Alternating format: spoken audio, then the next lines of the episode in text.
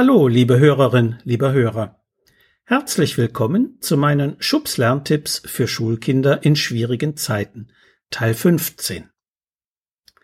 Nachdem ich Ihnen in der vergangenen Woche das Training zum Einüben eines reflexiven Arbeitsstils vorgestellt habe, möchte ich Ihnen heute eines zum sinnvollen Üben des Rechtschreibens vorstellen. Ausführlicher können Sie das nachlesen in meinem Buch Rechtschreibtraining mit der Schubs-Methode. Dreieich, Midu Verlag 2017. Die Rechtschreibfähigkeiten der Schülerinnen und Schüler sind nämlich grundlegend bedeutsam für ihren Schulerfolg. Nach dem Bericht des Instituts zur Qualitätsentwicklung im Bildungswesen IQB Bildungstrend 2016 haben bundesweit besorgniserregende 22,1 Prozent aller Viertklässler den Mindeststandard im Rechtschreiben nicht erreicht. Mehr als jedes fünfte Kind. Eine ganz einfache Minimalstrategie für kognitiv impulsive Rechtschreiber, die man schon ab Ende des ersten Schuljahrs einüben kann, besteht aus zwei Denkschritten vor dem Schreiben. Erstens, ist das Wort ein Substantiv oder Dingwort, Nomen oder Namenwort, je nachdem, welcher Begriff in der Schule verwendet wird. Zweitens, ich buchstabiere es vor dem Schreiben. Wer sich stets vergewissert, ob das zu schreibende Wort ein Substantiv ist oder nicht, weiß immer, ob es mit einem Großbuchstaben begonnen werden muss. Damit wird die Fehlerquote schon stark verringert, denn die Groß-Kleinschreibung stellt den größten Fehlerbereich aller Kinder dar. Das Buchstabieren vor dem Schreiben hilft, sich der Reihenfolge aller Schriftzeichen bewusst zu werden. Gleichzeitig führt es zu der erwünschten Reaktionsverzögerung. Erst denken, dann schreiben.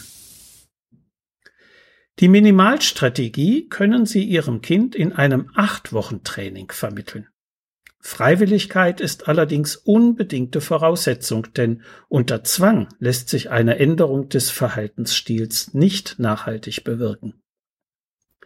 Die acht Wochen verteilen sich auf vier Stufen, die jeweils zwei Wochen beanspruchen.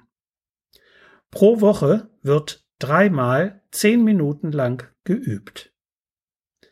Dabei diktieren Sie Ihrem Kind jeweils ungefähr acht Wörter aus seinem aktuellen Übungswortschatz oder, falls vorhanden, aus seiner Lernkartei. Das acht Wochen Reflexivitätstraining für impulsive Rechtschreiber geht folgendermaßen. Stufe 1 Sie diktieren ein Wort und heben die Hand als Stoppzeichen. Sie fragen, ist das Wort ein Substantiv? Ihr Kind antwortet laut. Dann sagen Sie, bitte buchstabiere es. Ihr Kind buchstabiert es laut. Wichtig, auf Fehler reagieren Sie nicht. Sie zeigen den erhobenen Daumen als Startzeichen. Ihr Kind schreibt das Wort. Sie schauen dabei nicht hin. Nun das nächste Wort. Übrigens den Umgang mit Fehlern erläutere ich nach dem vierten Schritt. Dieses was ich eben erklärt habe, machen Sie also dreimal in dieser und dreimal in der nächsten Woche mit jeweils etwa acht Wörtern.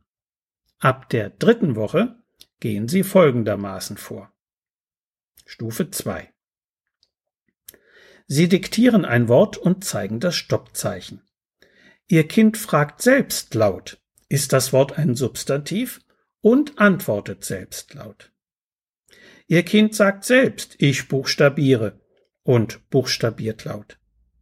Auf Fehler reagieren Sie nicht, das ist wichtig.